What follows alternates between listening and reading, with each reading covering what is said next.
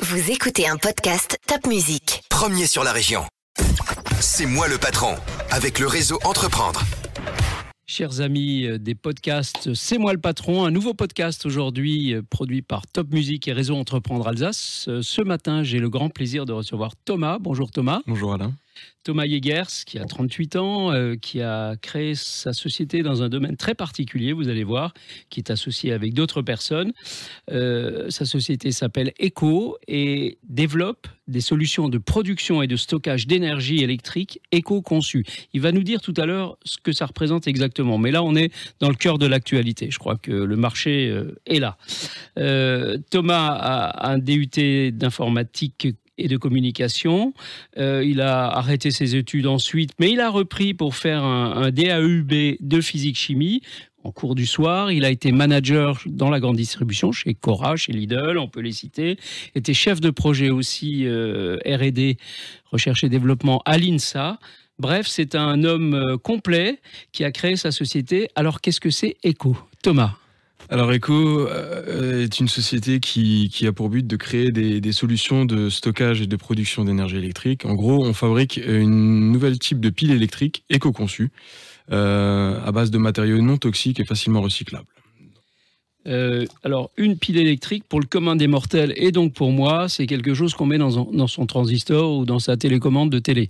C'est ça dont on parle? C'est ça l'idée, oui. Le but, c'est de faire fonctionner des, des, petits appareils électroniques comme des capteurs euh, sans fil, des détecteurs. Alors, je prends l'exemple souvent du détecteur de fumée euh, qui fonctionne souvent sur pile pour des raisons pratiques. Et, euh, et typiquement, il est en veille euh, quasiment, quasiment constamment, euh, sauf quand on en a besoin, bien sûr. Mais c'est à ce moment-là que, que, que, la pile éco est, est vraiment très utile puisque à très faible consommation.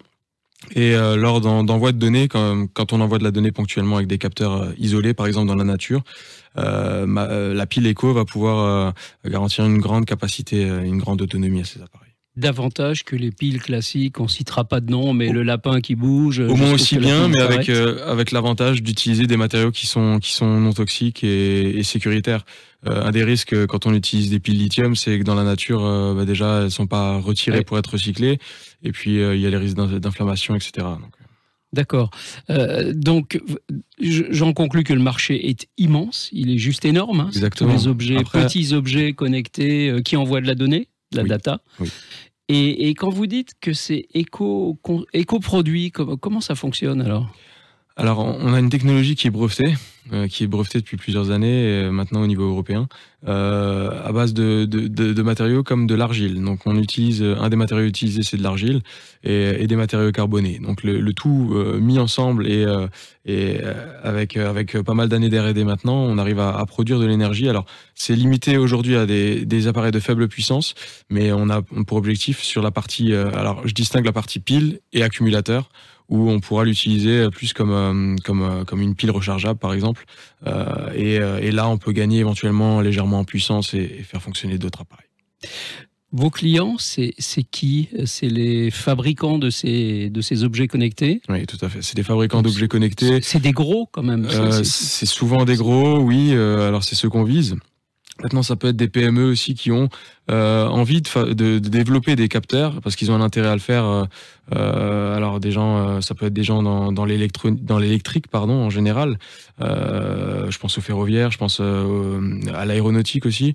donc, mais bon, on, on, a des, on a des pistes aussi bien dans le dans, dans la partie domotique de, de, ce qui concerne la maison et ou le ferroviaire. Donc, vous voyez, c'est assez large et comme vous l'avez dit, le marché est vaste, mais on vise vraiment des niches et ce qui va nous décider euh, ce vers quoi on va aller, c'est euh, euh c'est souvent l'application. C'est le capteur, c'est-à-dire est-ce qu'il est, euh, pas trop puissant, est-ce qu'on on va pouvoir le faire fonctionner euh, longtemps. Voilà. D'accord.